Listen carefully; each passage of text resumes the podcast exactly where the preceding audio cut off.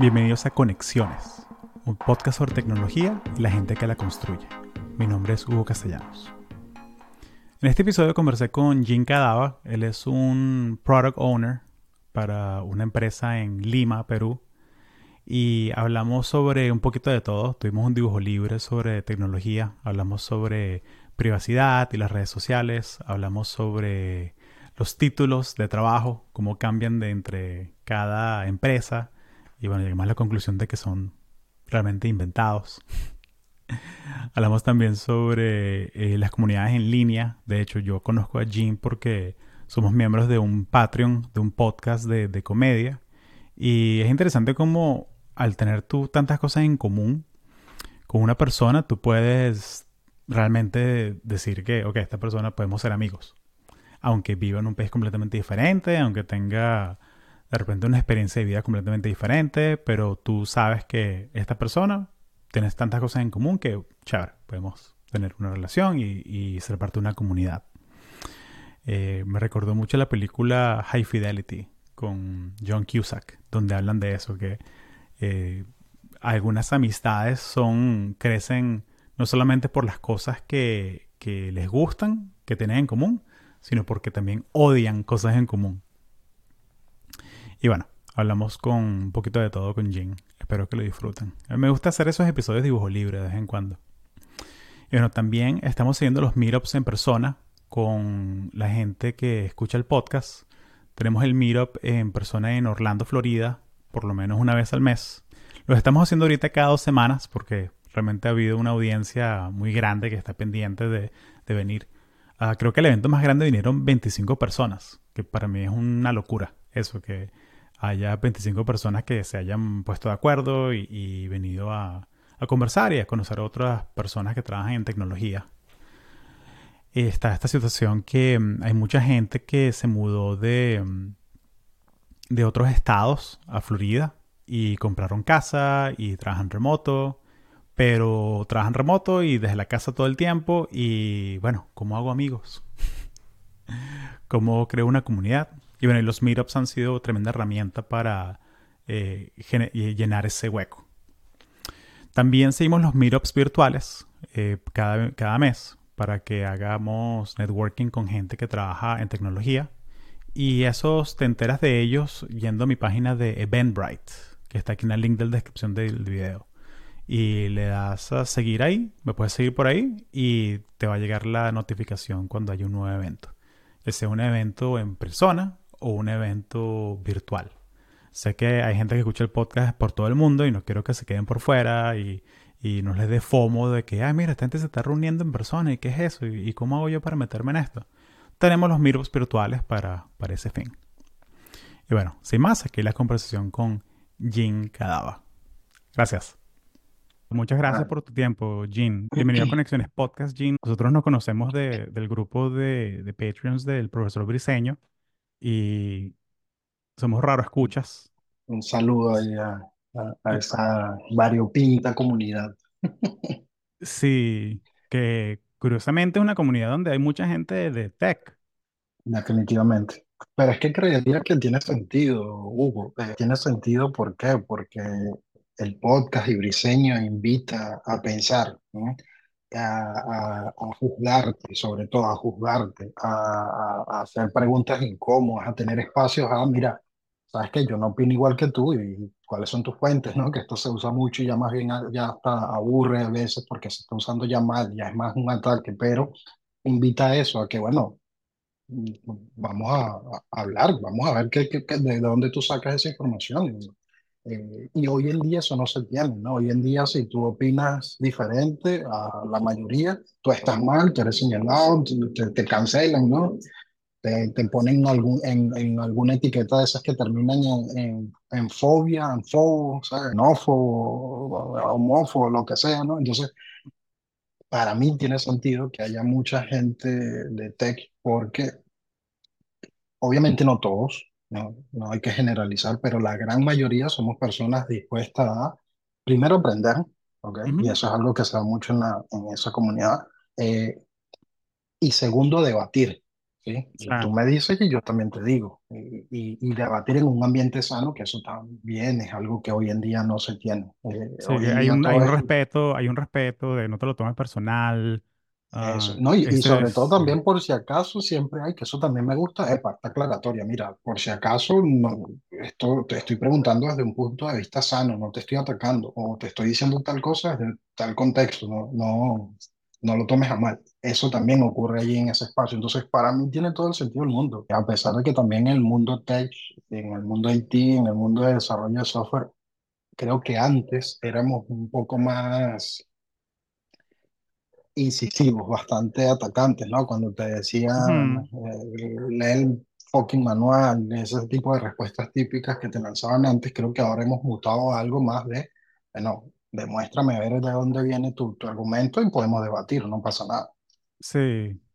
Hay alguna gente de Haití todavía que abre un ticket en Jira, si no, no Sí existes, hay, sí pero, hay, sí pero sí hay, por hay, pero sí supuesto, hay. sí hay. Conozco muchos, ¿no? Conozco Tenemos muchos que amigos en todavía común que son así. Sí, sí, sí, bueno, pero, pero igual a pesar de eso, o sea, siento que a lo que voy es, por muy apegado a lo, a lo, no sé, a lo burocrático, que pueda haber gente dentro del mundo de Haití, todavía hay espacio de, bueno, ok, si ya entramos en el, buro, en el, en el espacio burocrático, vamos con todo. Es Ujú, decir, muestra tus cartas y yo muestro las mías. Sí, ¿ok? Entonces, y eso me parece a mí bastante bonito, bastante interesante y, y sobre todo bastante nutritivo. La cantidad de información que uno obtiene, por ejemplo, de, ese de, de, de, la comunidad de, Patreon de Briseño, es o sea, una, una locura. Y hay gente que, que, que te menciona libros que ni en tu fucking vida te imaginabas que son, que mencionaban. Por ejemplo, ahora estoy con, por el tema, para mí, me declaro 100%, bueno, 99.9% ignorante con respecto al tema este de, del Esequibo. Para mí el Esequibo era la zona de reclamación y ya, brother. Ni sabía sí. cuál era el idioma oficial, ni sabía nada, nada, nada. las rayitas del mapa que uno pintaba Eso, ajá, que tú pintabas y ya. Y, y ahora en ese chat, ah, de ahí se puede sacar una tesis fácil de- del tema del Esequibo, ¿no? Entonces, a eso es a lo que voy. Cuando, cuando ya se entran, bueno, tú tienes un punto, sí, bueno, vamos a debatirlo, terminas aprendiendo sí o sí. O sea, Sí, la diversidad, no. ¿no? Porque en qué momento, o sea, porque yo voy aquí, yo vivo en Florida, yo voy aquí a la panadería de la esquina y conozco gente que vive en Florida y gente que está, que sí, en real estate, gente que está, trabaja en los parques, gente que, Mm, eh, profesionales. eh, tengo mi meetup aquí de Latinos en Tech todos los meses, somos ya 40 personas, es buenísimo. Pero, ¿en qué momento voy yo a conocer una persona que si vive en Alemania o en Suiza? mm, O el pana este que está en Australia, eh, o el pana que mm, está en China. ¿Sabes? Entonces esas comunidades online te dan también. ese toque de diversidad. Y es como decir que tú ves un... O sea, Twitter no es un sitio real, pero tú ves un titular en Twitter y se lo sueltas al pana que está en Suiza. Chamo, esto es verdad. Mm, Y que ya te puede dar contexto de que, no, mira, eso es en el cantón tal de las 3 al- de la tarde, a las 5 y media, está exagerado, quieren jalar clics. Eso O te pasa. dice, Sí, no, sí. mira, eso sí es verdad, pero, ¿sabes? Hay este contexto. Eso, y hay este contexto. Sí, eso pasa muchísimo. Acabas de dar, verdad, un buen ejemplo de por qué ese, esa comunidad a mí me gusta muchísimo, ¿no? Porque como también hay demasiada gente de demasiados lugares, esto que, a- que ahora les gusta llamarlo la diáspora venezolana Ujú, está demasiado extenso, ¿no? Permite eso, la cantidad de información que uno le llega en un día, pues de cierta manera filtrarla con contexto de personas que están allá, ¿no? Y siento que eso, de nuevo, volviendo al punto anterior, eh, nutre muchísimo. Te, te deja, obviamente para eso tú necesitas estar interesado y abierto a, que ujú. ese es el requisito previo, y por eso yo siento que es una comunidad bastante limitada, ¿no? De que hoy en día no todo el mundo está abierto a, uno, que, a que te debatan, ¿no? A, o a que te puedan revertir tu idea, que eso es el miedo principal donde yo siento que cae mucha gente, ¿no? A mí no, eh, ah, bueno, no sé, me van a, me van a, para, es que no, no qui- quiero poner un ejemplo tan complicado, pero ah, me van a revertir que el cielo realmente eh, eh, no es de color azul, sino es de tal color. Saber eso, obviamente Mm, la gente le dice, no, ya va, tú estás mal, Hugo, eso no es así, sea, ujú, Entonces, lo primero es que necesitas estar abierto a decir, bueno, vamos a ver de qué va tu idea y puede que yo esté equivocado. Entonces, en eso, ahí es donde se, se, se pierde mucha gente y dice, no, mira, eso no, no es para mí. Así de sencillo, Sí. No, así de estamos de acuerdo, estamos alineados, estamos alineados. Sí. Ah, Jean, cuéntame sobre ti. Cuéntame sobre ti, cómo, cómo llegaste a este, este mundo tech. No, creo que um, se dio solo, ¿no? Yo, a mí me gusta, y lo digo también en, mi- en mis entrevistas de trabajo, a mí no me gusta encasillarme ni ponerme etiquetas ni decir que yo sé A, B o C. Ujú, Eh, lo primero que siempre digo cuando me hacen ese tipo de preguntas es, mira, yo soy un ser humano que es hijo y es hermano por ahora solamente. Y después de eso, bueno, tuve un pasado, digamos que bastante promedio, donde a los 10 años tuve una computadora en mi casa y, y me, me voló el cerebro. Creo que esa es la palabra, ¿no? Yo a, los a los 10 años recibí mi primera computadora y, y a- a- en diciembre y ya en marzo ya yo estaba abriendo la computadora para ver qué, qué había adentro y, y, y- saber qué, o sea, qué, qué rayos, cómo hacía que, que un video se mostrara o cosas así, ¿no? ujú, Y después de allí, bueno, obviamente niño al fin, en- em- empecé a jugar, yo primero con una Encarta de esas viejísimas que traía un minijuego, estos de hechos en Flash, ni sé en qué rayos, y después, bueno, obviamente cosas web, y después instalé un juego y fue como, boom, ahí, ahí fue donde dije, esto es lo que yo quiero hacer con mi vida, ¿no? Sí, recuerdo que en aquel momento con mi hermano decíamos, vamos a, a hacer el mejor videojuego del mundo. Y todavía tenemos ese chiste interno, ¿no? Eh, todos los días hacemos algo y que para hacer el mejor videojuego del mundo, porque así empezamos, o así empecé, eh, tratando de hacer un videojuego y recuerdo que en su momento fue un juego que todavía está vivo, que se llama Ragnar. Eh, tú podías hacer tu servidor, ¿no? Entonces te bajabas eh, a las fuentes y podías editar una que otra cosa, ujú, que sí, los textos de los NPC, sí, agregar un- algún sprite para que tener, qué sé yo, skins personalizadas y esas tonterías. Y nada, cuando, cuando hice, eh, hice, hice eso, para mí fue como, voy a, voy a decirlo tal cual como, como lo siento y lo sentí, este, yo me sentía Dios. O sea, yo decía, mm, yo le estoy dando vida a cosas y eso solamente lo hace un Dios. Y pues, obviamente aquí estoy cayendo en un tema de ego asqueroso, pero realmente para mí era eso, ¿no? Y, y, va, y los desarrolladores tienen el ego grande. ¿Quién dijo? e- ¿En no, serio? ¿Tú no, dices? cero, ¿Quién cero, dijo? e- cero. Oh, Eso vale. lo estoy fake inventando yo news. ahora. Sí, sí, Fake fake news, lo estoy news. inventando yo ahora. Pregúntalo en Y, Hacker News a ver qué pasa. y lo no termina nunca, nunca en la vida termina. nunca. Y nada, eso fue, eh, creo que eso fue lo primero que, que me llevó a de, de, de, de estar del lado de simplemente consumir un software a empezar a hacerlo.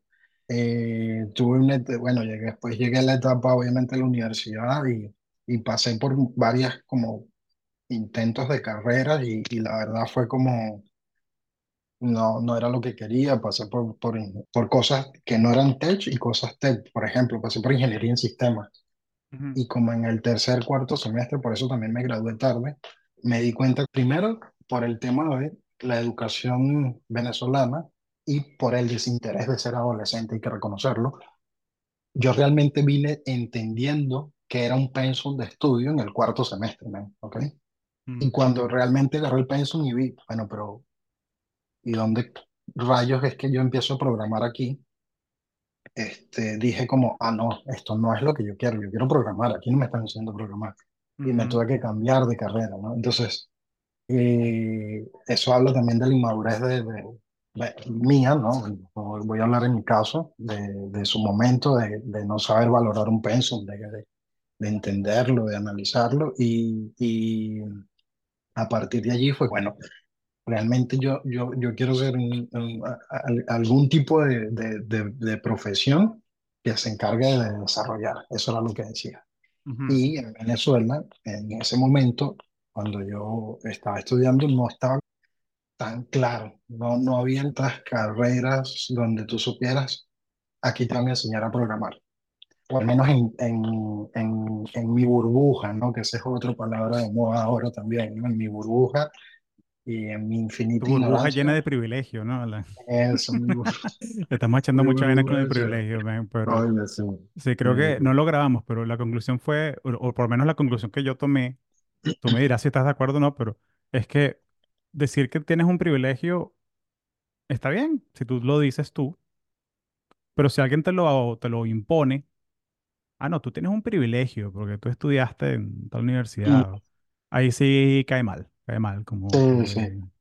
Sí, va por ahí, ¿no? Yo siento que, que tú lo digas tiene un poquito más de sentido, ¿no? Porque sabes de dónde viene y le estás dando el contexto adecuado, pero, pero hoy en día se usa mucho de, desde un contexto señalativo, ¿no? De este, este el, el, el, el- el privilegiado, y es como, "Mm, no va por allí. Pero sí, eh, en mi burbuja de privilegios, la verdad no tenía claro qué carrera estudiar para, para programar. Eh, luego creo que pasé a, a informática, algo así, eh, sí. Y también fue como, mira, no, por aquí no va. Y ujú, bueno, al final, al final, bueno, encontré más o menos lo que quería hacer, o la carrera, perdón, que, que me ayudaba a lo que quería hacer. Y recuerdo bien curioso que en aquel entonces, y aquí haciendo un poco un, un callback a lo que hablábamos antes de empezar a grabar, era que en, en aquel entonces yo decía, yo quiero ser programador toda la vida. mm. Esto es lo, lo que eh, me voy a morir echando líneas de código. Y De esto no me voy a dos cansar nunca. Eso de, ¿será que tú pasaste por ahí? ¿Será? No sé. Sí, por varios Este, hobbies, por varias pues, carreras, por varios trabajos, varias empresas, sí, sí, sí, sí. Yo voy a estar aquí para, para siempre. para Yo, qui- yo siempre, quiero ser. CEO. Eso, ajá. Y hoy en día es que no, o sea, no, yo no, de por sí hoy en día no estoy al 100% echando código, porque ya obviamente estoy en, estoy- no obviamente, pero ya estoy en otra posición, pero vengo de allí y, y la verdad, mira, no, o sea, 2023, no sé yo yo dentro de cinco años, pero hoy 2023 digo, no me veo toda la vida echando código, la verdad es que no. Sí, resolver problemas siempre es divertido. Resolver problemas. Bueno, pero Pero, fíjate, pero, acabas de dar, acabas, y disculpa ahí que te corte, pero acabas de dar no con algo, algo para mí importante en el mundo del desarrollo. Yo actualmente hago entrevistas de trabajo y Mm, obviamente también paso por entrevistas de trabajo, ¿no? Pero cuando a mí me toca entrevistar a los chicos para mi equipo, Hugo, una de las principales preguntas que le hago es, ¿a qué te dedicas? mm, Porque para mí ser desarrollador no es si yo sé A, B, C o D tecnología. Para mí un desarrollador de software es una persona que sabe resolver problemas, más nada. Entonces tú me dices en una entrevista de trabajo, "No, yo soy eh, senior. Esta es otra de esas palabras, etiquetas que a mí también me aburren. Yo soy senior en Java o en JavaScript, PHP, Python, lo que sea. Y es como, ya, ok, fino. Te sabes de memoria todas las funciones, todas las, la- las, los keywords, todas las formas y todos los métodos, patrones de diseño y desarrollo de software que hay, todas las pruebas unitarias a por haber, ok. Pero realmente sabes resolver el problema. Y ahí es donde yo siento que está la diferencia, ¿no? Hoy en día todo el Sí, mundo quiere un senior. Eh, en estos días, ahí, eh, que- ah, bueno, tú, tú, tú, tú estás ahí en ese grupo, eh, está ese chiste con, con, con, el- con uno de los amigos en común que tenemos de, ya están buscando senior en, en, Ge- en Gemini, en la, en la IA esta que sacó Google, ¿no? Que, que, que, que a modo de chiste refleja la realidad, ¿no? Ya, sale una tecnología y ya a los dos meses ya están buscando un senior, ya es como... sí, queremos a ¿Senior de alguien que tenga 10 años de experiencia en una tecnología que salió hace dos semanas. ¿sabes? Eso, ajá, ¿no? E- Eso es una demencia, ¿no? Y lo otro, bueno, también que para mí, para mí es una locura el hecho de que mientras estamos hablando, Hugo, cada segundo que pasa estamos más atrasados en este mundo de, de la tecnología, ¿no? En cada segundo que estamos hablando sale un framework nuevo, un patrón de diseño nuevo, una metodología nueva. Eh, eh, ah, bueno, lo que te iba a comentar, es, este, un, un amigo que tengo que en su momento fue mi jefe, me, esta mañana me, me pasó una imagen de del, de LinkedIn que, que era ahora explicando eh, lo que era la definición del proceso de un DevOps y ahora los non-ops. Y es como, brother, o sea, de verdad. O sea, ¿qué, qué, qué Sí. tanta, qué tanta tecnología, qué tanto acrónimo hace falta, qué tanto, o sea, no sé, yo, yo la verdad soy bastante, creo que bastante diferente en, en cuanto a- al tema de tecnologías, ¿no? No, no estoy a favor de casarse con una tecnología.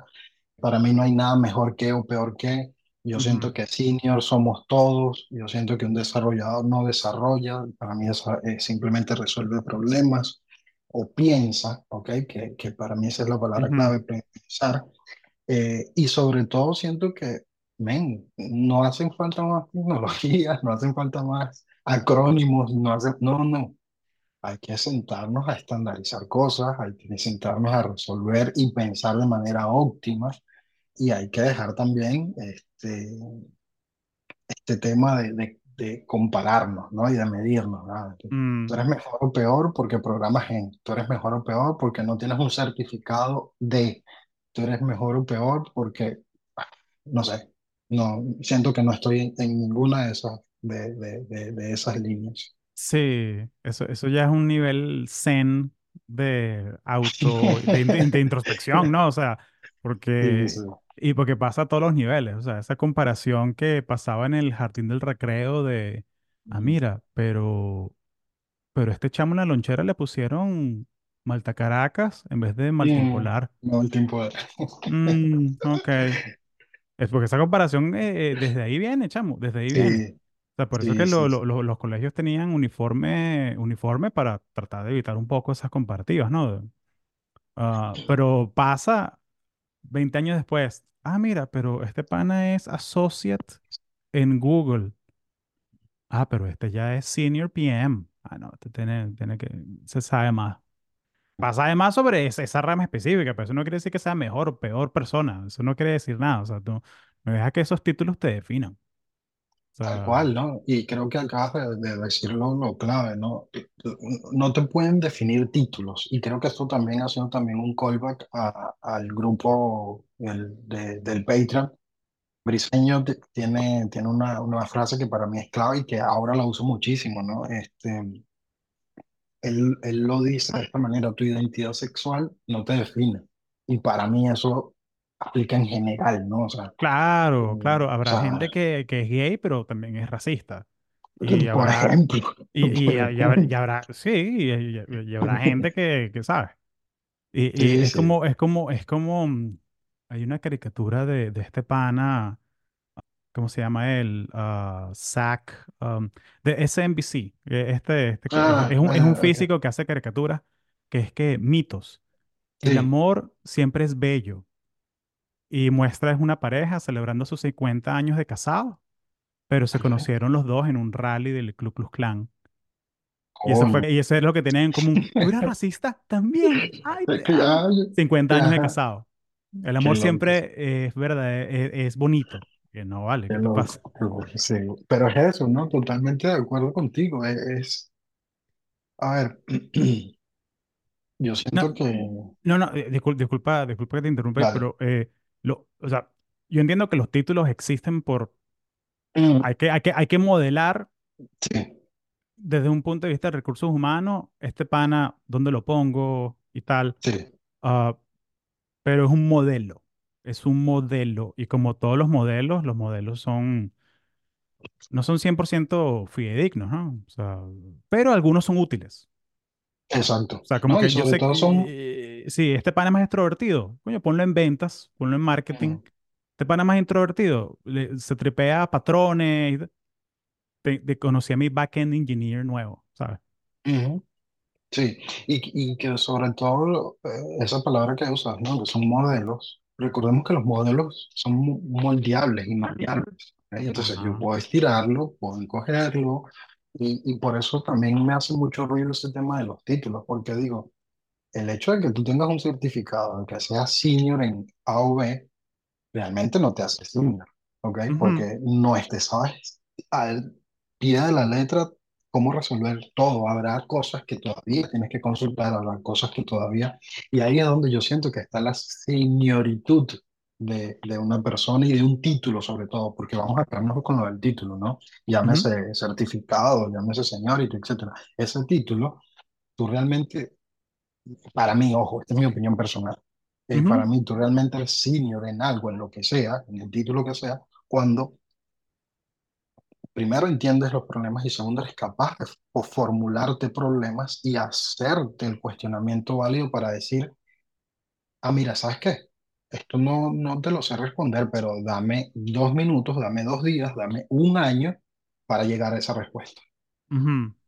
¿ok? Entonces, para mí, y, y retomando ese tema de las entrevistas, para mí, los chicos que están trabajando conmigo en, en mi equipo, eh, en nuestro equipo, tienen que ser personas que digan, mira, uno, no, no sé, tan sencillo como eso. Mira, Sí, no, no, no, te sé, no, no sé, no tengo la respuesta. ¿Cómo y sin juzgar, no, y sin sé. juzgar, sin, sin, sin carga emocional de que, ah, este no sabe. No, no, no, no sé y bueno, no pasa nada. Y Tien- sin juzgar y, y con algo mucho más difícil todavía, poniendo tu ego a tu lado, sabiendo decir, a pesar de que soy senior, voy a decir no sé. O a pesar de que soy senior y tengo aquí al lado a, a, a cinco chicos junior que se suponen que yo debería apoyarlos, también voy a enseñarles a decir no sé. ¿ok? Mm, Entonces, esos dos componentes, men, para mí son tanto necesarios como importantes, no solo para trabajar conmigo, sino para el hoy en día en general en el mundo IT. Saber ujú. decir, mira, no, no sé, tan sencillo como eso.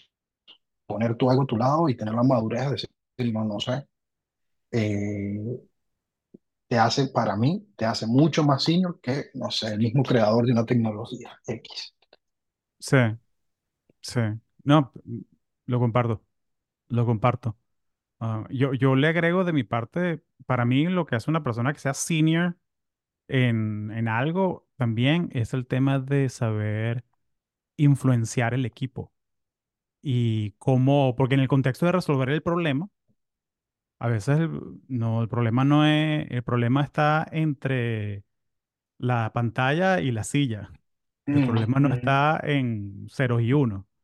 sí, Obviamente los problemas de cero y uno son más fáciles, pero los problemas entre pantalla y silla eh, o los retos entre pantalla y silla, o sea, influenciar cambios de comportamiento, influenciar la organización, eso, o sea, Pero saber fíjate que, eso es algo ahí también. estoy de acuerdo contigo, ¿no? Pero fíjate que ahí pasa lo siguiente, por ejemplo, eh, no, no voy a dar muchos detalles porque obviamente ya la historia no es mía, o sea, incluye, pero no es 100% mía. Dentro de mi equipo, mi líder técnico, uno, bueno, mi líder técnico, para mí es un, es un tipazo, un crack. O sea, eh, este pana sabe, pero, pero sabe. O sea, estudia, se faja. Para mí, técnicamente, cero dudas. Pero cuando a mí me tocó, bueno, en octubre me tocó evaluarlo, para que ascendiera. Este, y obviamente esto ya lo habíamos hablado con base, no sé qué, yo le he dicho, men, una de las skills que, que se te evalúa y que necesito evaluarte es este tema. No, tú lo llamaste influencia, pero en, en- en- en- digamos que en mis, en mis métricas es comunicación. Comunicación. Y, y este pana no es 100% comunicativo, no es una Mm, persona que pueda llevar una reunión, ¿ok? Y mira, créeme que lo he hablado con él y como le tengo confianza, o sea, nos tenemos confianza, ya hemos salido a tomar por allí, o sea, he hablado con él. Y la verdad es que él dice, mira, no, no es algo que se me da y la verdad no estoy interesado en, en, en capaz desarrollar esa habilidad. Y por ahora estoy bien así. Y eso también hay que entenderlo y hay que tener una madurez detrás de eso para decir, ah, bueno, mira, lo respeto y es, y es válido, ¿no? Eh, eso es otra cosa también que a mí me hace mucho ruido de estos discursos, tendencias hoy en día, que es todos somos iguales, todos podemos. Mm, sí, pero hasta cierto punto, ¿ok? Hay mm, que entender que tenemos limitaciones, ¿ok? Yo, yo, ujú. yo- me, me gusta el siguiente escenario. Todos podemos correr, ¿no? Todos, la gran mayoría de las personas que tenemos piernas, sabemos y podemos correr, ¿no? Que tenemos dos piernas. Ahora, correr a los niveles de Usain Bolt. Todos podemos hacer eso. Sí, no, Entonces, no, ah, claro. exacto. Entonces ese es mi punto. Sí, todos podemos correr, pero hay que entender que tenemos limitaciones, que llegamos hasta cierto punto, que, que, que hay personas que tienen condiciones genéticas, en el caso físico, cuando aplica el lado físico, que Ujú. favorecen a, que tienen tendencia a. Entonces, tampoco soy partidario de ese discurso de tú puedes, tú, todo lo que te promueven, o sea, mm, eso hay que masticarlo con calma porque no es al 100% así. Sí, sí, sí. Yo, yo creo que también es el, en el contexto de, si, si, te lo, si se lo estás diciendo a un chamo que está aprendiendo a montar bicicleta, o te lo estás diciendo a ti mismo, que estás trancado debugging una cosa en Python, ahí Mm, sí, ok, chévere, hay, hay un valor en, en la parte motivacional, exacto, o- O o- sea, o ok, sea, y está bien tratarlo así, como un placebo, ¿no? O sea, está bien tratarlo así. Pero ven- vendérselo como que un estandarte así, párate en la torre y grítalo, no, no, o sea, está- está- estás vendiéndome Coca-Cola, no, me estás vendiendo exacto. marketing de Madison Avenue. Así que, mira, John Hamm, cálmate, No, bájale dos, porque, porque es el tema de, de, el, principio, el principio de Peter. ¿Tú, te has escuchado el principio de Peter? El Peter no, Principle. Recuérdame cuál es em, en cualquier organización, tu lugar en la jerarquía de la organización te promueven hasta el nivel de tu incompetencia. Ah, sí, sí, sí. sí, sí. Entonces, ¿qué pasa generalmente? Contratas al, al, al, al chamo o la chama o una persona, la contratas en the help desk Mm, y esta persona es buenísima. Cierra todos los tickets rápido, prioriza bien, es amable con la gente, le llega todas las métricas y de repente, mira, esta persona yo creo que es muy buena, vamos a promoverla. Los promueves a Helpdesk Lead y ahora es manager de cinco personas que hacen Helpdesk.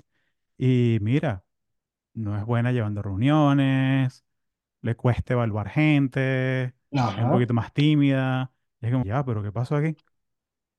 Ah, bueno, porque ella era buena ya, para el trabajo A, B y C.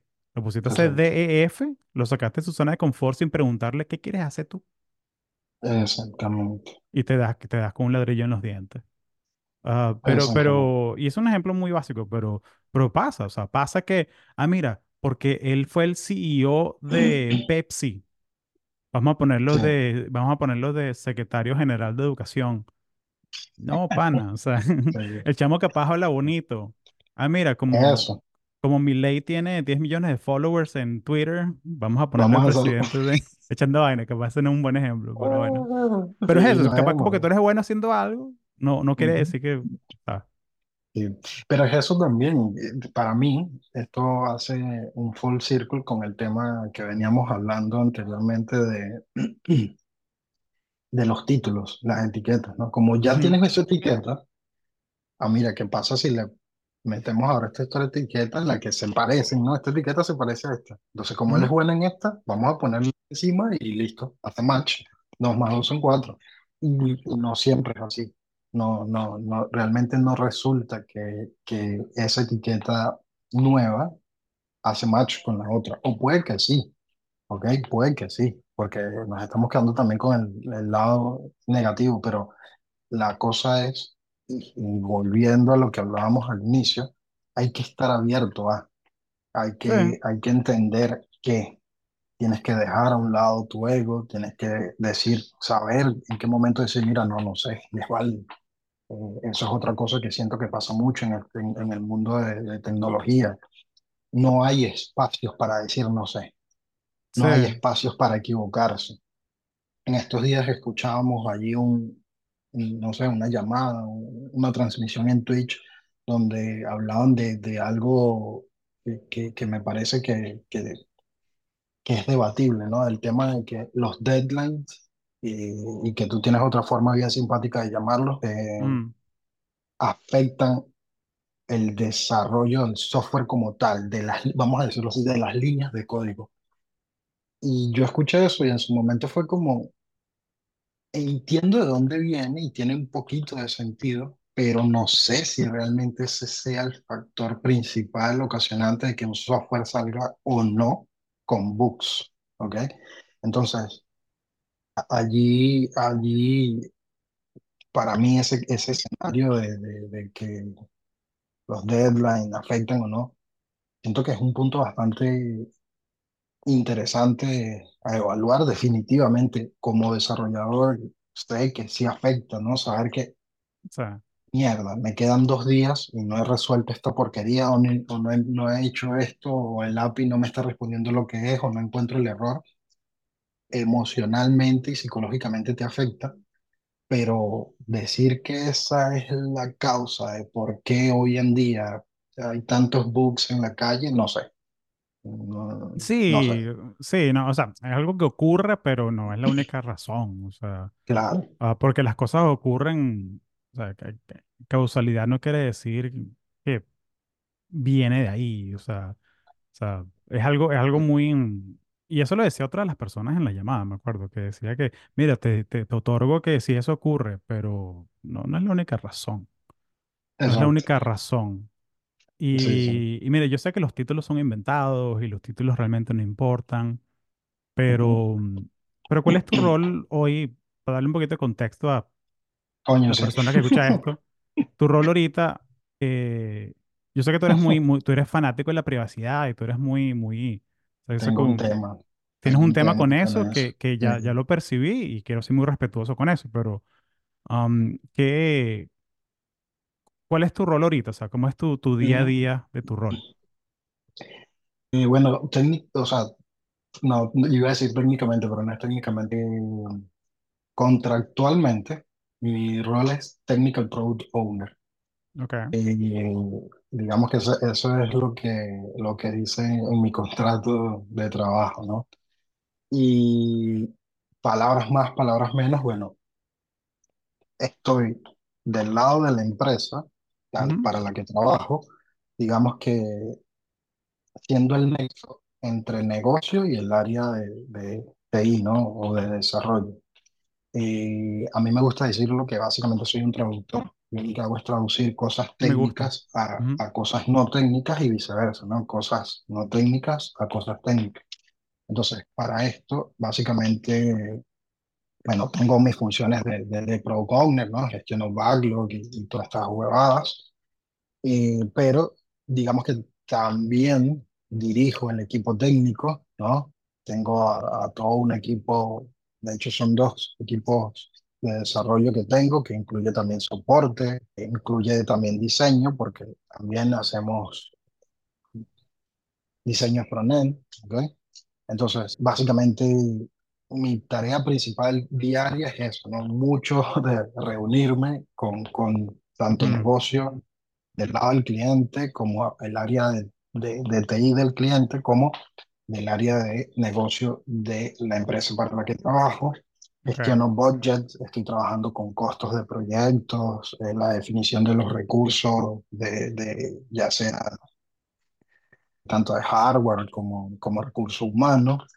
Eh, me encargo también de la, la, digamos que la puesta o el inicio del proyecto, ¿no? La implementación de los proyectos, los servicios que vayamos a usar, definir tiempos, alcances, costos, eh, participar obviamente en, en, en todas las reuniones, ya sean internas o externas, ¿no? Para tratar de, de aterrizar, qué sé yo, definiciones, entregables, variables. Y obviamente supervisar que, que el equipo de desarrollo y la parte técnica, funcional y de diseño, todo en grano, este, ujú, se cumplan con los tiempos, se salga a producción, se hagan pruebas. Muchas veces, como vengo de, esta, de este background técnico, me meto en, lo- en los, en los code reviews y en, y en los pair programming con los chicos y me ejecuto pruebas también con ellos. Estoy en ese día a día del, del pase a, a producción, producción dependiendo de los stagings que se tengan, ¿no? Entonces, en resumen, creo que eh, ese es mi, mi día a día, ¿no? Estoy tanto ujú. liderando equipos técnicos como siendo el traductor de eh, la parte no técnica a la técnica y viceversa. Excelente, vale. ¿Y esto fue Sí. que, y, y esto fue que lo conseguiste en, en Venezuela y, y lo haces remoto o cómo fue No, el- no, la no, mecánica no. de... Sí, ahí, para contexto también, yo actualmente vivo en Lima, Perú. Eh, soy venezolano, salí de, de Venezuela hace, en enero ya son siete años, si mal no recuerdo. Y un poco también para que eh, hacer mención a este tema del privilegio, ¿no? Yo llegué acá sin chamba. Ah, no, bueno, antes de llegar acá, yo me fui a Argentina y no me fue nada bien. Estuve cuatro meses viviendo en los ahorros y no me salió chamba, no, lo- nada, lo que hice fue gastar dinero de verdad. Además, inmaduramente, además, tengo que decirlo, porque bueno, era mucho más chamo y yo decía, bueno, algo va a salir, algo va a salir y terminaba, bueno, haciendo desastre, ¿no? sí, y Buenos Aires se presta para eso. También, oye, amo Buenos Aires, de hecho, estoy ahora justo tengo ahí una tarea para empezar a ver si consigo unos pasajes para el año que viene porque quiero ir a visitar. Me encanta Buenos Aires, su movida cultural me pareció una demencia. O sea, en Ujú, cualquier esquina hay una obra de teatro, en cualquier esquina hay alguien tocando, hay alguien bailando, tienen demasiados museos. Me encanta. En general, Buenos Aires, fan de, de Buenos Aires eh, pero laboralmente no, no, no me fue bien, ¿ok? Este, como, como dicen por allí, no me supe vender.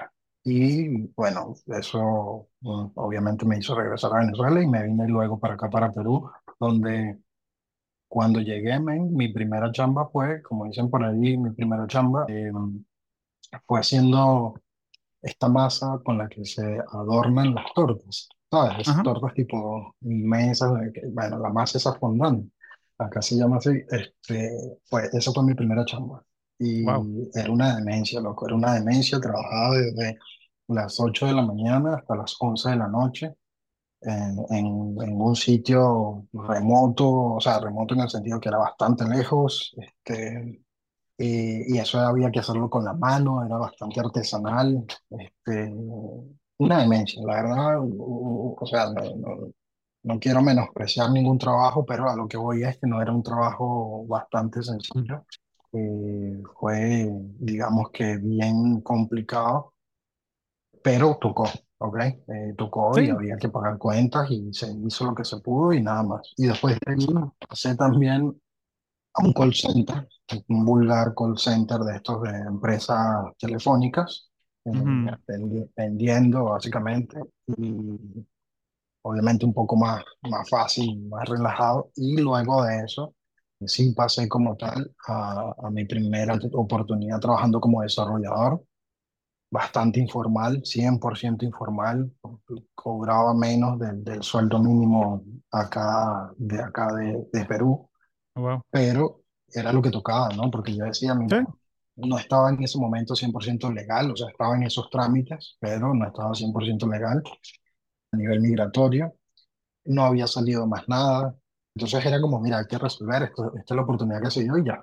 Y bueno, nada, después de allí, bueno, ya sí vino, eh, se, se empezó a, acomodar un poco las cosas, ¿no? Obviamente, estoy resumiendo el cuento, hay más cosas por allí.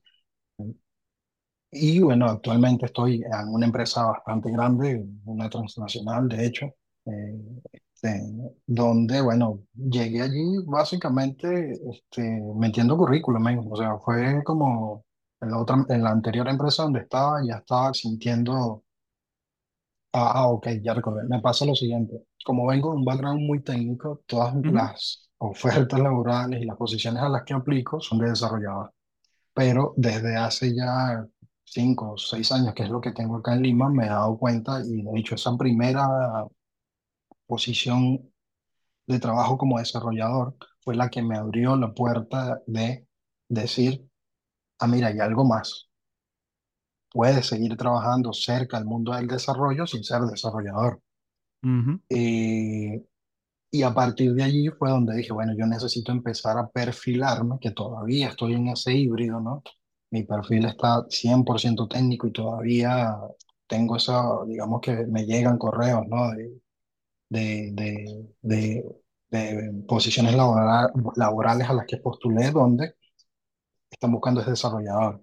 Y hoy en día estoy es más bien, quiero apuntar a algo un poco más de management, de, de, ujú. de, de liderazgo de proyectos y me está costando por eso mismo, ¿no? Pero nada, eh, metiéndose, vea, salió esta oportunidad donde recuerdo que me entrevistó un director de, de la empresa, ¿no? Porque como es muy grande, hay, hay, hay coordinadores, hay jefes, hay, no recuerdo cuál es la posición y luego están los directores. Y esa, esa entrevista con este director eh, me encantó, siento que ha sido de las mejores porque sin mentira, men, habrá durado cinco minutos. Y suena fueron mejor. cinco minutos, eso, y fueron cinco minutos de, eh, literal, fueron tres, cuatro preguntas. La primera es, ¿quién eres? La, la segunda es, dime a qué, a qué te dedicas. La tercera es, ¿qué te gusta hacer? Y la cuarta fue como eh, medio en broma, pero también en serio, es cuando estás dispuesto a empezar. Y eso fue, men, o sea, nada más. eh, y siento que este, este, es mi jefe, porque todavía obviamente es mi jefe, la tenía demasiado clara en función a qué es lo que necesita y que lo que necesita no es un tema técnico 100%. Y nada, allí ya tengo justo el 6 de diciembre, cumplí ya dos años eh, y la verdad bastante bien, bastante cómodo, bastante, digamos que me agrada lo que estoy haciendo, sobre todo, ¿no? Es una posición que siento que está muy apegada a la parte técnica, pero también no tanto a la no técnica, que es lo que estoy buscando. Porque bueno, ya sí quiero ir dando esos próximos pasos en el mundo, en el, en el mundo laboral en general. claro. Eso es. Y genial, Ole, gracias por ese resumen. Me, quedó, me quedó claro. Gracias, yo sé que es difícil hacer es. esos resúmenes así. Am, mira, eh, quiero ser respetuoso con tu tiempo. Tienes, tienes que ir a, a- Tienes otras llamadas, no, ¿no? no, no. O, o por eso preferí hoy lunes, porque hoy la tarde la tengo libre. Que, Dale. Vamos a darle, mm, vamos a darle 10 minuticos más y, y ahí vemos si, si cubrimos lo, la otra sí, porque parte. no, quedan, quedan varias cosas ahí de lo que se habló, ¿no? Sí, sí, pero, pero ya, ya me da una idea de, de, de eh, si lo- los títulos no te definen, senior, junior. Creo que por ahí se va a ir la, el, el, el título del, del episodio. Am, cuéntame, bueno, si quieres, antes de irnos a, lo, a esa parte, échame el cuento cómo fue que conseguiste tu, tu primera chamba en, en Venezuela granu- graduándote eh, en la defensa de tesis. Échame ese cuento bien, porque, porque sí, lo echaste en el, en el podcast de Briseño, pero, pero siento que, que ¿sabes qué? Te doy el micrófono. eh, Cuéntalo con todos los sí. detalles, con lo que tú quieras Este, recordar. bueno, ahí voy a aclarar, no, no fue mi primera chamba, ya yo estaba trabajando, pero sí fue como Ok. una, una, una buena chamba. Y bueno, obviamente, eh, bueno, no, no es obvio, o capaz para ti, porque ya sabes por dónde voy. Acá voy a, voy a eliminar nombres, por eso también no he dado el 100% mi título universitario, aunque tengo dos, así que tienen todavía ahí dos, tienen que adivinar entre dos cuál de los dos es. Pero bueno, mi titu- uno de mis títulos universitarios, cuando, cuando fui a hacer la, la defensa de la tesis, ¿no? Eh, bueno, básicamente hice un software, ¿ok? Eso, eso creo que no es secreto para nadie, la gran mayoría de ingenieros de desarrollo de software lo que hacen es hizo por un software. Entonces hice un software que la verdad considero que bastante útil, eh, que, que muchas veces digo, oye, esto hay que meterle plata y hay que comercializarlo y, y ahí hay una idea de negocio, pero bueno, típica conversación mental de desarrolladores, ¿no? Que, que decimos, eh, Ujú, voy a, voy a armar mi, mi proyecto, no sé qué. Bueno, el cuento es que llega mi día de defensa de tesis, todo nervioso, todo asustado, el mismo día me entero que el panel de jurado no iba a ser el que estaba estipulado por X y razones. ujú, eh, y yo como, bueno, me imagino que se va a suspender la tesis, ¿no? Pero como era el mismo día, asumo que no se suspendió. ujú. Y lo que dijeron es, bueno, te lo vamos a cambiar por estos de acá. Yo, ok, no Ok. sé quiénes son estos de acá, pero bueno, ok, ya vamos a, vamos a hacerlo, ¿no? Y además, a esto también hay que me- mencionarlo, yo estaba desesperado por hacer la tesis porque, este, técnicamente hablando, yo me había, o sea, ya yo había terminado mi pensum de estudio hace como dos años, solo me faltaba la tesis, ¿ok? Entonces, era como, oye, necesito cerrar ya esto, tengo demasiado tiempo con esto allí, hay que cerrar esto. Y fue como, sí, sí, pónganme a quien sea, a quien quiera, que ahí, ahí resolvemos. Y bueno, me, me dicen, son estas personas, yo, ok, no me dio tiempo ni de averiguar quién era, supe que uno era, o había una, perdón, que era coordinadora de, como de, de, de, de un, no recuerdo, pero de algo lingüista, algo así creo que era, una materia lingüista, algo así, no sé. Bueno, la cosa es que empiezo a hacer mi, mi tesis y, La, o sea, defensa, o sea, la, la la defensa, presentación. exacto, la presentación, venía mi presentación, mi PowerPoint, luces, yo tenía video, tenía todo bien simpático. ¿Estabas encorbatado? Eh, sí, de hecho sí. Ok, entonces estás fuera de tu zona de confort ahí, encorbatado, hablando de un ciento sí, software que, sí, que, que seguramente lo hiciste así, ¿sabes? Con No, y, hoodie hasta las 4 de la mañana codeando. eso sí, no, y ojo, y le estábamos dando uso, que eso también es un factor importante, es decir, y como te dije, cuando yo presenté mi tesis ya yo estaba trabajando Ujú, y eh, ese software se estaba usando allí para, para donde yo estaba trabajando. Entonces era un software que fácilmente era demostrable que estaba funcionando, ¿no? O sea, que no era algo que estaba en mi máquina, ¿sí? El típico en mi ujú, máquina funciona. Y mm, ese factor también ayuda para parte más adelante del cuento. Entonces, yo me fui con mi corbata, no, no me puse el saco porque dije, no, esto es demasiado. Este, y además, como no va todo el mundo así de, de los que yo pensaba que iba, ya sabes que voy a tomármelo un poco light, pero sí va con mi corbata, bien bonito, ¿vale? Eso no, se- no tiene que ponerse bonito de vez Un, en cuando. un, un nivel, un nivel. Eso, eso, había que agregarle un poquito de formalidad al asunto. Y nada, hago mi presentación, mi video, la cosa, y gracias, esto ha sido todo. ¿Alguna duda, alguna consulta? Y ven, un silencio sepulcral, o sea, era una cosa que incómoda, sea, ese silencio que, que, además que tú sabes que te, están viendo, o sea, tú eres el centro de atención, tú, tú- y yo como, sí, bueno, eh, eh, no sé si quieren ver algo, una, y nadie, nada, no, nada, nada. Entonces había como un orador, ¿no? Que era quien nos presentaba y toda la huevada. No, y se me acerca y me dice, eh, vamos a esperar unos 10 15 minutos que se va a sumar alguien vía remota para hacer las preguntas. Porque el panel que te está evaluando a ti no tiene expertise técnica, ¿ok? Y fue como, what the fuck? O sea, ¿de qué estamos hablando? Y ojo, yo todo esto me estoy enter- enterando eh, en el momento, o sea, en caliente, ¿sí? Eso no Sí, fue sí, como sí, que sí. Sí, porque es una situación estresante. ¿no? O sea, estás defendiendo tu tesis y tú piensas que, ah, bueno, estos son profesores, estos saben su vaina. ajá, No necesariamente, chamo, no necesariamente. Eso. Ah, Y, no, no, que, y eh, eso, eso fue, si, si te preguntaron lo de qué te preguntarías tú mismo, o, o eso sí, no. claro, pero no, sí, pero ojo, eso viene más adelante, ¿no? Ah. Porque, eh, o sea, estoy narrando cómo fue tal cual el día, ¿no? Yo primero termino, les pregunto, bueno, o sea, ¿tienen alguna duda, alguna consulta? y nadie me dice nada, todo el mundo se ve, hacen revisando hojas, no sé qué. Luego viene la, esta persona que se me acerca, que era como el orador, que me dice, mira, espérate, no sé qué, unos 10 minutos. Sucede que tu panel no, no tiene conocimiento técnico y después de eso, este, el orador, ¿no? Se para y les comenta ahí a las personas que estaban, porque fue todo en el auditorio, habían, no sé, unas 30 20 personas, más el panel, el jurado, no sé.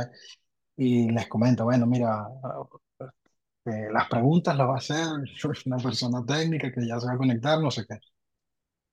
Y en ese interín, él está como comentando, ¿no? O sea, tratando de, de nuevo de no tener ese silencio incómodo, esta profesora, eh, oye, de verdad que me olvidó el nombre, que después de hecho fue una clase de ellas como para agradecerle, o sea, en, en plan, quiero conocerla para ver, o sea, para ver de qué va, ¿no? Mm. Me olvidó su nombre, pero bueno, esta profesora llega y me dice, bueno, pero te puedes hacer preguntas tú mismo si tú estuvieras del otro lado. ¿Qué preguntas te harías? Y yo como, Chamo, Una demencia. dos no. No, no. Ujú, Tal cual, tal cual. Y la verdad, o sea, no, no- no sabía ni qué responder, ni qué hacer, ni qué decir. Obviamente, este, fue bastante incómodo. Además que obvio, pues, tenía menos, no es que ahora sea maduro, ¿no? Pero tenía menos madurez de la que tengo ahora y no sabía ni cómo abordar esto. Eh, por un momento pensé en reírme, pero veo que todo el mundo estaba serio y fue como, "Mm, no te puedes reír. O sea, fue toda una situación, la verdad fue toda una situación bastante extraña. Yo empecé como a balbucear y dije, bueno, la verdad es que no, no, no sé, y en, en pleno balbuceo, bueno, empezaron como preguntas tipo, ah, ¿y, y qué precio tiene el software? Y yo como, ¿qué es esto? Y, y ese software, o sea, no recuerdo exactamente después las preguntas que me hicieron porque de verdad ya después de la, Sí, no, es que es un momento incómodo, de, chamo. Tranquilo, tranquilo, no sí, pasa nada. El cringe tiene que ser otro nivel. otro nivel, bro. O sea, créeme que fue, o sea, t- o sea, ni, ni, ni sé cómo explicarlo. Pero nada, en resumen, eh, me hicieron después como, no sé, unas preguntas allí todas banales, superficiales, que si, si estaba vendiendo el software, que si, no, no recuerdo, X. Y en una de esas, bueno, llega una persona con una computadora y dice, mira, aquí está la persona que, que, que te van a hacer las preguntas.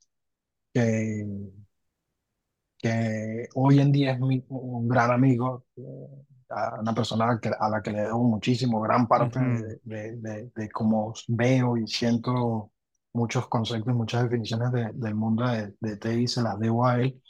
Y es que, aló, chamo, mira tú, ¿qué, qué fue lo que hiciste? Así, de una. Y yo, bueno, mira, Claro, hice un, un software de, de videovigilancia. Ah, un CCCTV. Y yo, sí, esa misma vaina. Ah, ok. ¿Y en qué lo hiciste? Eh, bueno, este, esto tiene de todo. Eso tiene C, eso tiene PHP, y, y tiene jQuery, y, ah, ¿y eso está funcionando? Sí, está funcionando. Este,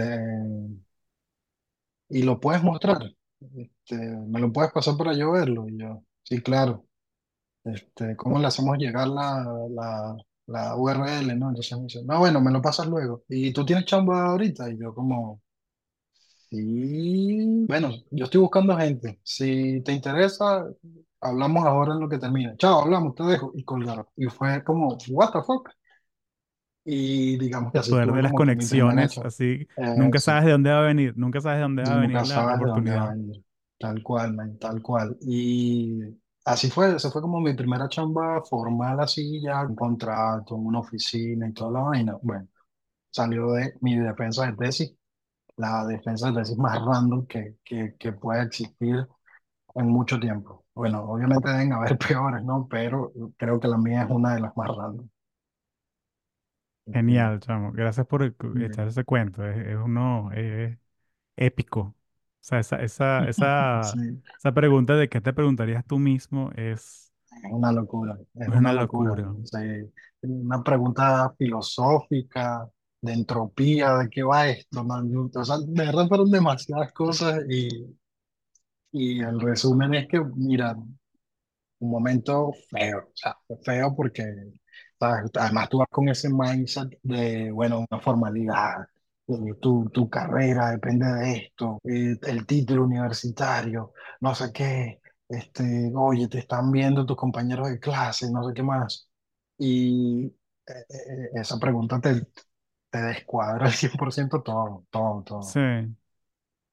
Quiero, quiero volarle la cabeza a ChatGPT. Le preguntaría a ChatGPT, mira, ChatGPT, si te pudieses preguntar cualquier cosa, ¿qué te ¿Qué te preguntaría? Ajá, tal cual. ¿Quién eres, ChatGPT? Sí, entonces mira, y el, y el modelo tres punto cinco es una pregunta interesante. Como un modelo de lenguaje de AI, no tengo deseos personales o curiosidades. Entonces no tengo preguntas que me preguntaría a mí mismo. Pero estoy aquí para Oh. proveer información. Pregúntame lo que quieras. No sé. Ah, ok. Bueno, fíjate, hasta, hasta él sabe que esa pregunta es medio rara y no sabe ni cómo salirse. Tú pregúntame. Pero vamos al modelo 4, ¿qué dice? Capaz es un copy-paste. Ah, mira, más avanzado. ¿qué dice? Ok, eh, bueno, eh, prepárate. Si ChatGPT 4, si pudieses preguntarte cualquier cosa, ¿qué te preguntarías?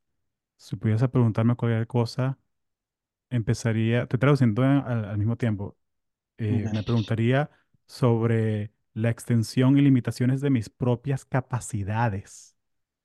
Preguntas como cuáles son los límites del conocimiento y mis habilidades de procesamiento y cómo balanzas, cómo balanceas la necesidad por información precisa con las complejidades del lenguaje humano. Mm. Chamo, en está, está, está candela, está candela esa pregunta, Sí, cuño. Pero todo en el contexto de cómo le sirvo a los humanos mejor. sí, bueno, pero yo creería que ahí, este, obviamente esta no es la palabra, pero yo creería que esa es una muletilla. Sí, sí, sí, sí. Sí, te- está en los filtros de Sí. Los filtros de seguridad. exactamente. Ok, Ta- ta- ta- eso. No, te no te va a decir, me preguntaría cómo hacer un cuerpo físico para ir a abrazar a la gente que, que me quiere. No, vale, ¿qué te pasa? Sí. Sí, sí, eso está súper definido en el fine tuning que le hicieron, así que por ahí va, por ahí va. Chamo, Pero ojalá denso estuviese vivo otra. para conocer a ChatGPT, Coño, ¿vale? no, coño, no sé, ¿sabes? Yo siento que, ojo, aclaratoria aquí para que tal vez me caigan encima los que me conozcan. No he leído todas las obras de Asimov, me quedé como en la mitad de la fundación. Este, así que bueno, ahí tienen material para que me destruyan, pero yo siento que con Asimov me voy a tomar el atrevimiento de decir lo siguiente. Comparto el hecho de que Asimov como persona, como tecnólogo, como persona que, que tenía una visión bien sci-fi, no le hubiese gustado ver el progreso de las inteligencias artificiales de hoy en día. Yo estoy Mm, por ahí. Yo, a mí, por más que yo sea desarrollador y toda esta vaina, a mí me da miedo para dónde vamos, men. Me da miedo. Me, me, me genera pavor. ¿Qué te genera Eh, pavor? Mira, demasiadas cosas, ¿no? Y mencionabas una de ellas, el tema de la privacidad. Yo, yo, yo, yo, yo no es que esté ni a favor ni en contra, ni sea eh, hacker, ni, ni que pretenda que mi, que mi- no sé, que mi identidad esté anónima en Internet, porque es im- hoy en día es básicamente imposible. O sea, tienes que ser Pero, pero muy... sin embargo no tienes LinkedIn y no lo usas. Y no entiendo cuál es Exacto. el, el, el- la fricción o el, el, el, el- el odio. ¿vale? No, capaz no es odio, que es una palabra cargada, pero no entiendo por qué no. Sobre todo desde un punto de vista laboral, para que te consigan oportunidades. Mm. Es También que que, yo ¿sabes tengo, yo tengo mi filtro gringo, ¿no? Yo tengo mi filtro del También, norte, ¿no? ujú, Sí, Que, que, que no tener LinkedIn es como decir, no, eso del teléfono es sobrevalorado, yo no tengo teléfono. Sí. No, a ver, me pasó, eh, me pasó lo siguiente. En general, no tengo casi ninguna red social. La única que tengo, obviamente, bueno, Telegram, WhatsApp, que ya hoy en día se pueden catalogar redes sociales, ¿no? Por este tema de los, de los estados. Sea, Y Twitter, y Twitter. Es lo único que tengo. ¿ok? Y lo tengo, uno, por el tema de, de la privacidad, pero ese es el segundo punto. El primer punto es por el tema de la carga laboral, por así decirlo, que implica tener una red social, que necesitas estar compartiendo. Ahora cambia la configuración, ahora hay que poner estados, ahora hay que poner los closes, ahora hay que o sea, para mí me genera una carga extra de tiempo, bro, que no tengo. Y por eso digo, mira, no. O sea, en su momento tuve una cuenta en Facebook que seguramente debe estar abierta porque Facebook nunca cierra sus cuentas. De hecho, parte de, de mi... Ah, esa es mi primera tesis. Mi primera tesis fue como, en ese entonces, fíjate lo loco, en ese entonces eh, se podía obtener información de WhatsApp de conversaciones de WhatsApp desde Facebook. ¿ok? Por ahí va mi tesis. Entonces, si eso se podía hacer antes y va de la mano con el tema de hoy en día del miedo que me da hacia dónde vamos, imagínate ahora. No, sea, que yo no, que no se puede, que eso es mentira, porque, mira, yo desarrollé software y, y- y tengo una certificación en seguridad y, y, además, sobre todo, me pongo a pensar en las capacidades que tenemos hoy en día desde el punto de vista técnico y desde el punto de vista de información y sé para dónde vamos, o entiendo, no lo sé, esto, esto obviamente es demasiado grotesco decirlo, pero entiendo a dónde podemos ir. Entonces, en función de eso, digo, men, uno tener una red social cualquiera, hoy en día es demasiado compromiso, un compromiso que no tengo. Perdón, le fallé, no soy lo suficientemente boomer, boomer, X, no sé ni qué generación rayo soy, pero no. Dos, por un tema de privacidad, de nuevo, Ujú, porque sé y entiendo lo que se puede hacer. Digo, mira, yo no es que sea la persona más anónima del mundo, si, si, si en esta conversación, si y las dos, tres cosas, das con, con, con, con capaz de dónde vivo, dónde trabajo y, y- y mi número de teléfono o mi correo, ¿ok? Si das, prestas atención a tres cosas clave. Entonces, no estoy diciendo con esto que esté exento de eso, pero sí trato en la medida de las posibilidades de evitar compartir cosas, porque además he visto y sé a dónde podemos llegar, ¿no? Entonces, volviendo al tema de, de Isaac, lo poco que leí, lo- la nada que he leído de, de Isaac, me da como a, a entender, si bien es cierto que le está planteando un- un- un- una visión bastante utópica, bastante sci-fi, es reflejando también a dónde podemos llegar que él no quisiera que eso se cumpliera, ¿no? Por el tema de, bueno, mira lo complicado que se está volviendo esto. Entonces, para mí es eso, ¿no? Yo siento que el, el tema de la inteligencia artificial, el tema de la privacidad que hoy en día ya no existe, es una línea que se está borrando cada vez mucho más.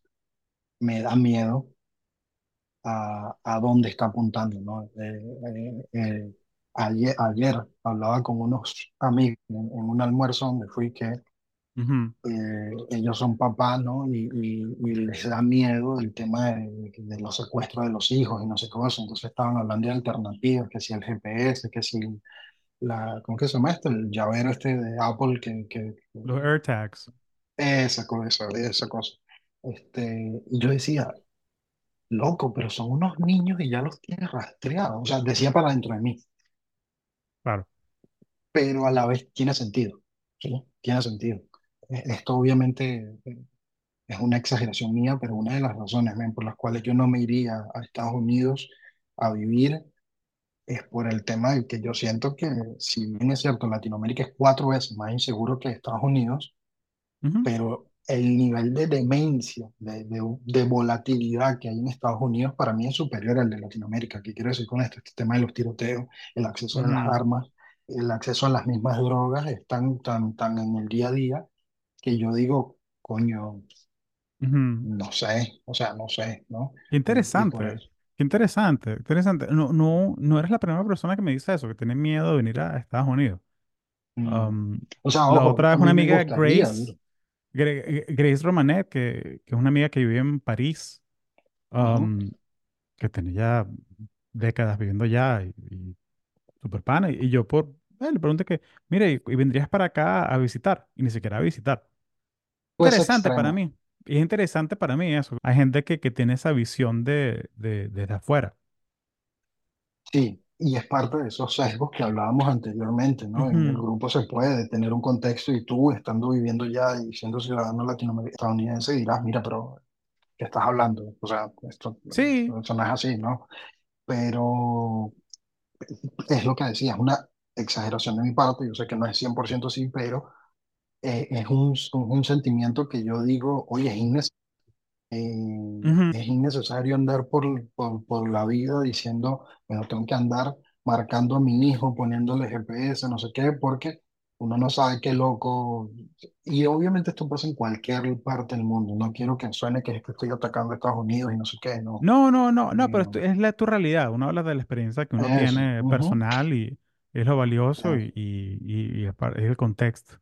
Igual que sí. habrá gente en Venezuela que vivirá en Acarigua, que irá, que, que, que verá a la a Luisito Comunica comprando una casa en lechería, como que, ¿y este loco qué?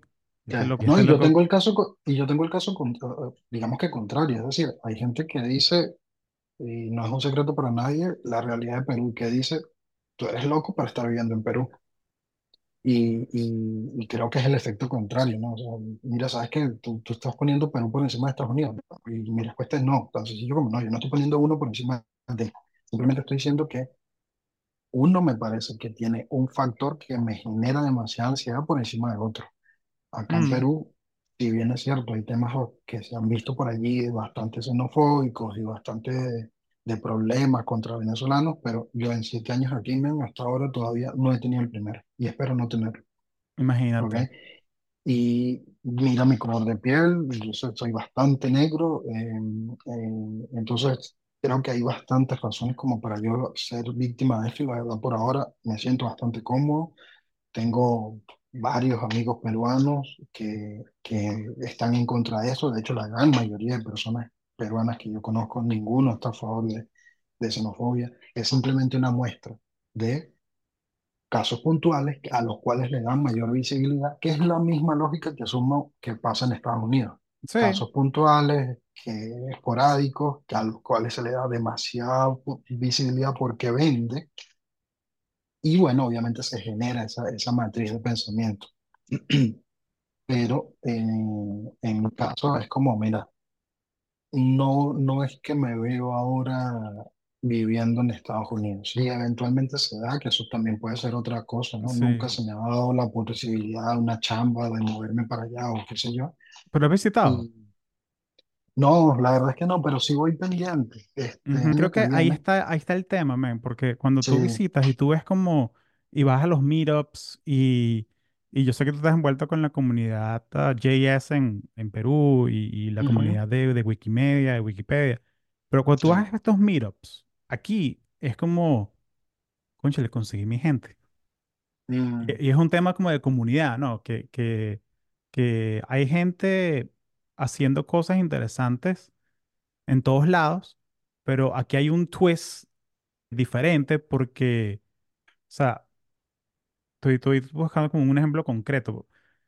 Es, es como, mm, en se- en se- y va a sonar Kool-Aid, va a sonar Kool-Aid, va a sonar propaganda del sueño americano, pero es que en verdad hay algo en el aire que tú sí puedes hacer las cosas. que tú sí puedes hacer las cosas. O sea, la cosa, el, el- la imagen romántica esa de el garaje, fundar la mm, compañía. Hay, hay una realidad así libertaria de que montar una compañía aquí te tardas 15 minutos, aquí hasta el registro. Am, si conoces a la gente correcta, puedes hacer un pitch mm, antes que se acabe la semana a inversionistas. Si tienes, o sea, sí se hace y uno se codea con gente así am, que no es el caso si yo viviese en, me hubiese quedado en Venezuela. Sí, sí, sí, este, conocería gente del ecosistema tech, pero no al mismo nivel que, que aquí, claro. ¿sabes? Que, ujú. que... Y creo que Sí, para la gente que está en tech, sí es un paso, capaz no para todo el mundo, pero sí, sí, si lo quieren hacer, o sea, tener la experiencia de venir a trabajar a Silicon Valley o alguna de las capitales tech que hay aquí, es válido. O sea, es una, sí, es una sí. experiencia valiosa, es una experiencia valiosa. No, y y eso lo tengo súper claro. El tema de, de, digamos que el ecosistema tech en Estados Unidos es incomparable. O sea, es una- y tengo un par de amigos allá que, que me lo viven comentando todo el tiempo, pero siento que también es como te digo, o sea, no es que esté cerrado, solo que no se ha dado la oportunidad, ¿ok? No se ha dado la Sí, oportunidad, tan sencillo como eso. La verdad no me he puesto, no me he interesado de lleno en, por ejemplo, pedir la visa, ni siquiera tengo la visa, este, pero el año que viene me invitaron a una boda de, de una amiga que está allá y estoy, bueno, sabes que me lo, me lo voy a pensar para, para, para dar como ese, eso que acabas de decir tú, ¿no? Ese twist de ir a ver qué tal, a ver y ver qué pasa, y ver qué pasa. sí. Sí, y, y- y te digo, y te digo que, que es bien, sí, que, aquí vengo desde mi experiencia que yo todas las cosas que he logrado y, y, y la, la independencia financiera que tengo y todo eso, yo no lo hubiese logrado si no hubiese venido acá.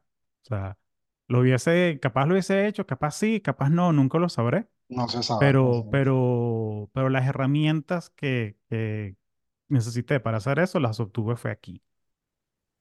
O sea, Eso. Y eso, y eso, y eso lo aprecio. Eso lo aprecio mucho.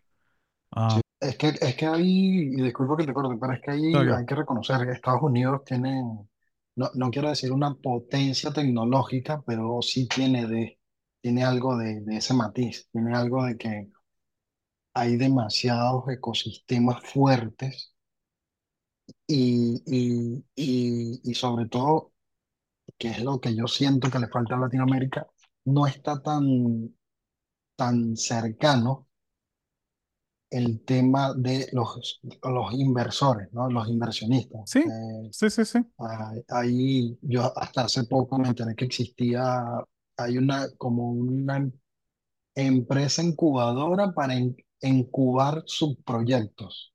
Ujú. Eh, Y Combinator, creo que es que se llama. Sí, sí, sí, Y Y, Combinator, y claro. Y esa, Combinator, 500 y Startups.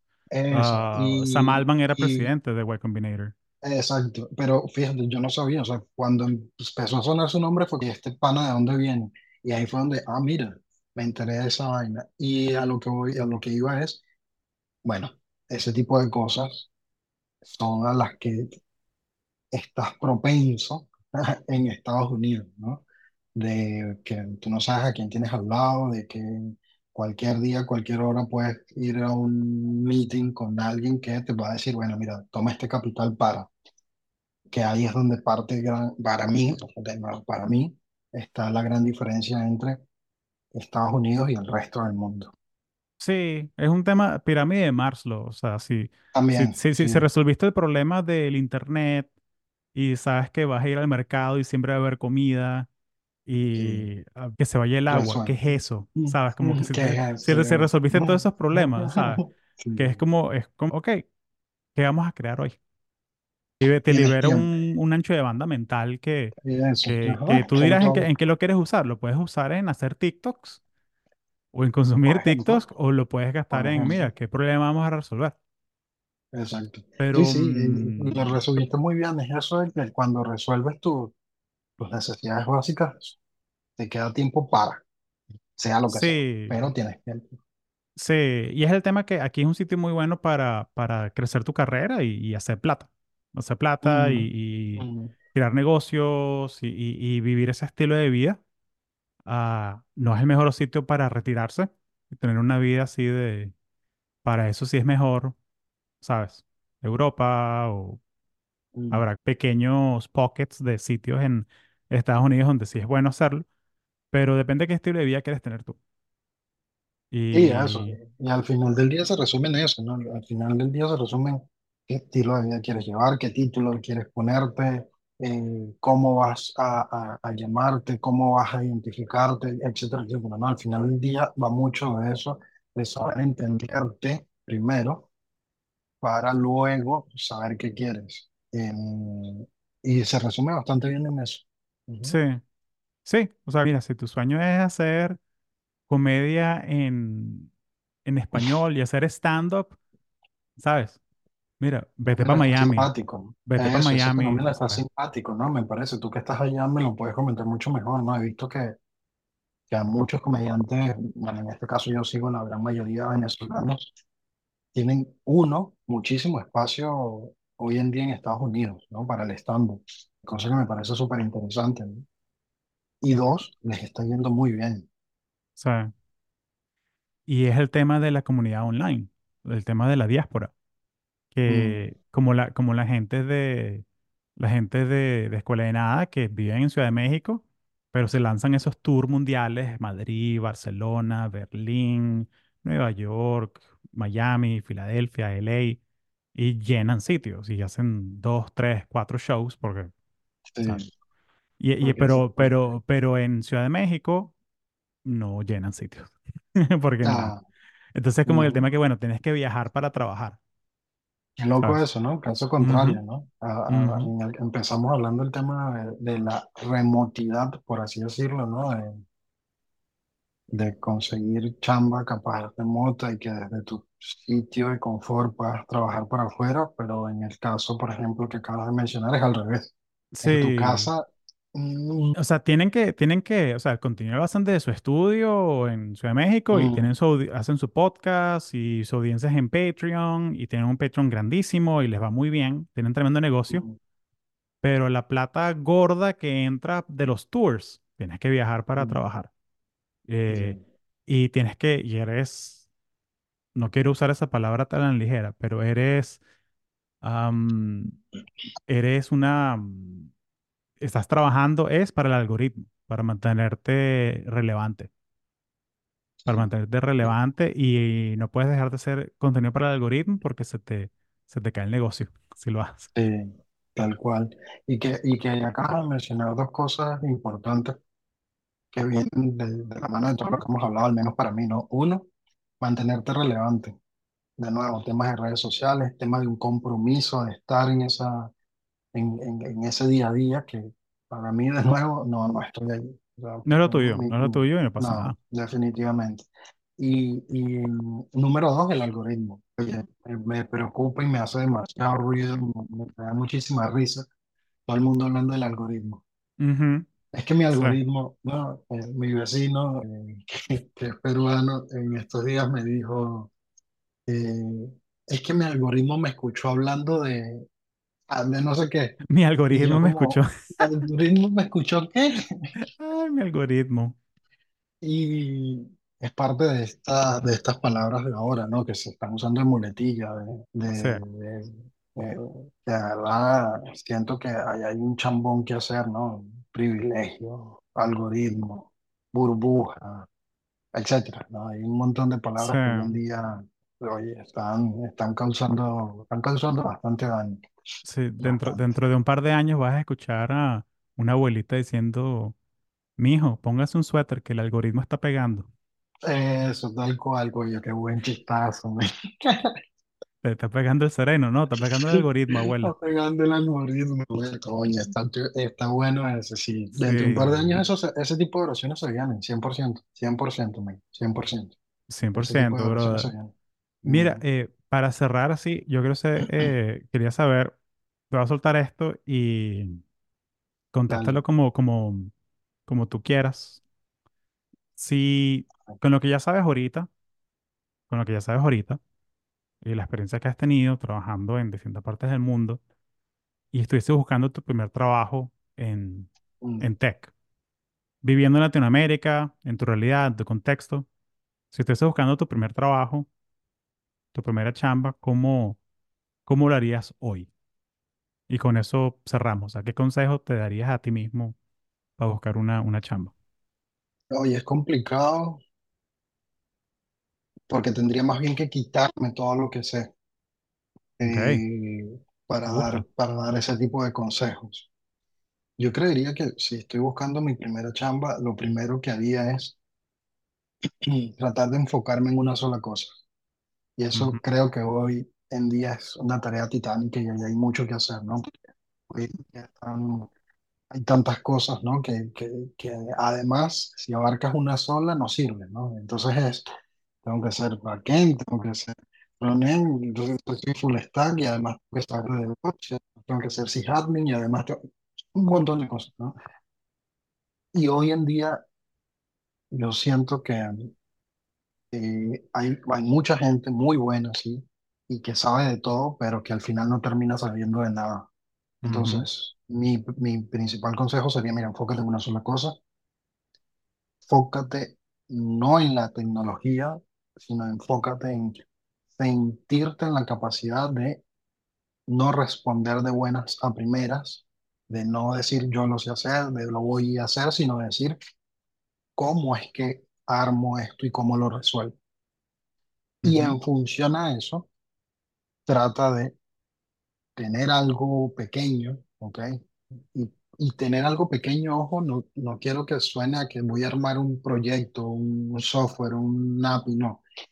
Enfócate en tener un, voy a decirlo así, un discurso tuyo personal donde resaltes eso, ¿ok? En tu ujú, CV o cuando te hagan la entrevista, di, mira, eh, en mi caso, Yo, yo diría que sí, si bien es cierto, no sé JavaScript para el front, o no sé Vue, o no sé Angular, o no sé qué sé yo, pero yo sé muy bien resolver una tarea en backend con esta herramienta, donde antes de salirte a decir que lo tienes para mañana, voy a analizar los requisitos, voy a analizar y entender qué es lo que me estás pidiendo, para después de eso tener una conversación y decirte, lo tengo para tal día, lo tengo para tal hora, lo tengo para tal fecha.